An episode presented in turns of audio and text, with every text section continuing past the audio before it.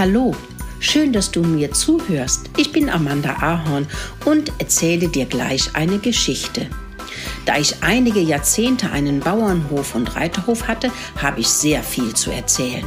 Für meine Freunde, die Tiere und die Menschen ist es oft gar nicht so einfach, alles richtig zu machen, aber sie lernen immer etwas für ihr Leben dazu. Und jedes Mal, wenn sie etwas gelernt haben, fühlen sie sich glücklicher. Das wünsche ich mir auch für dich. Viel Spaß beim Zuhören.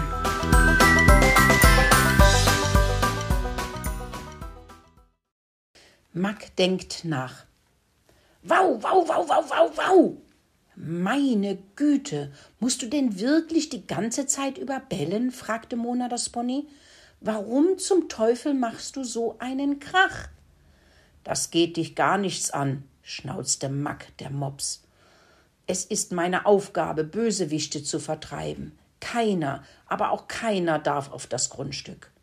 Ich muss wachen, aufpassen und darauf achten, dass hier alles ruhig bleibt.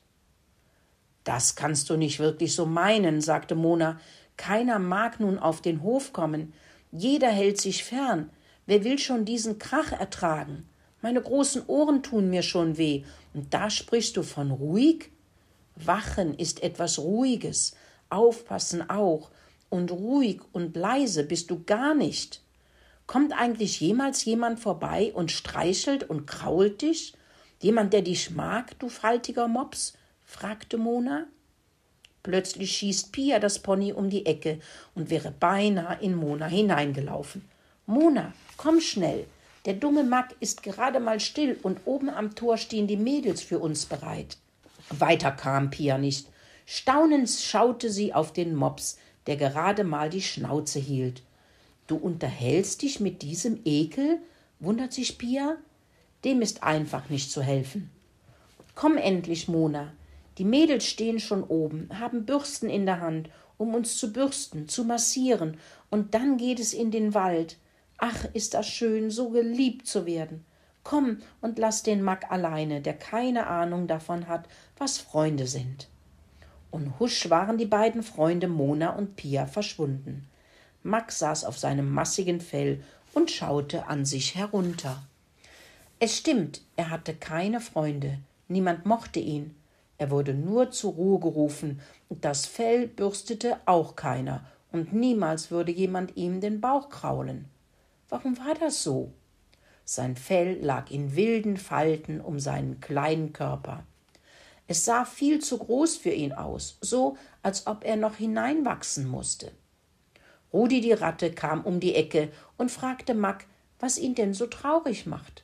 Ach, ich habe gerade festgestellt, dass ich nicht gemocht werde und keiner krault mir den Bauch. Das ist lustig, sagte Rudi. Du weißt nicht, warum die anderen Tiere und Menschen dich nicht mögen? Max schaute verwundert zu der jungen Ratte herunter. Was meinst du denn damit? Nein, sagte Rudi. Mich mag, außer Murkel der Maus und den beiden kleinen Murkelinchen und Murkolino, auch keiner. Wir stinken, wir stehlen, wir piechern auf Lebensmittel und vertreiben nette Menschen aber ich stinke nicht und ich stehle nichts und ich pinkel nicht auf Essen und ich vertreibe. Oh. Na, ist es dir selber eingefallen, was du tust? fiebte Rudi. Du vertreibst jeden, auch die netten Leute, Kinder und alle Tiere aus der Umgebung. Du bist eben kein netter Hund. Du selber sorgst dafür, dass niemand dir den Bauch krault, so wie ich eben stark rieche. Erstaunt setzte sich Mack auf den Boden. Wo sind die netten Menschen geblieben? Die Kinder, die Nachbarn und der nette Briefträger. Oh ja, er war der Erste, den ich vertrieben hatte. Na, sagte Rudi, verstanden? Jeder wird so behandelt, wie er die anderen behandelt. Das ist eigentlich ganz einfach.